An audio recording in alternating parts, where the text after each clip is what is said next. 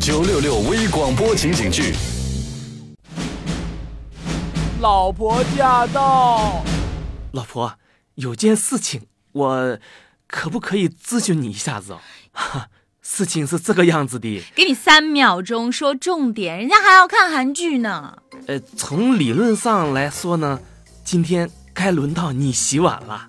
理论上，那实际上呢？实际上， 呵呵我只是友情提醒一下子，没别的意思。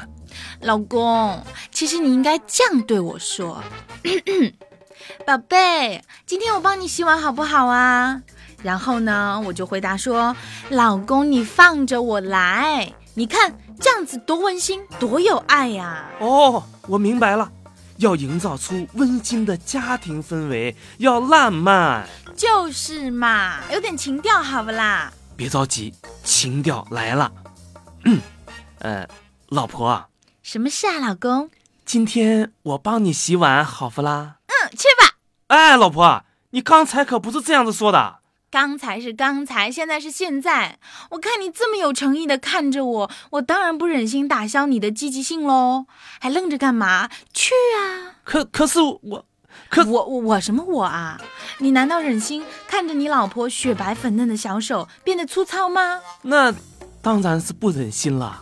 你看看人家的手都有细纹了，而且最近总是感觉这手上空空荡荡的，好像好像缺些生气。老婆，不用生气，你看看你的手，线条优美，皮肤细腻，手指修长，气质高雅，这绝对不是一般的手，这简直就是就是什么？就就是，总之就是很完美啦。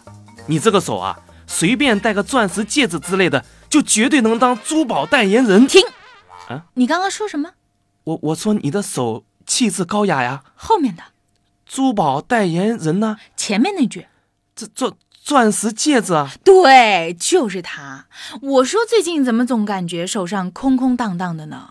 原来是差一个钻石戒指啊，老公。老婆，啊你要冷静啊！今天是不是轮到我洗碗啦？我帮你洗好不好呀？老公，你放着我来。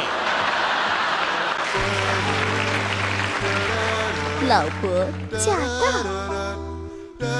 到。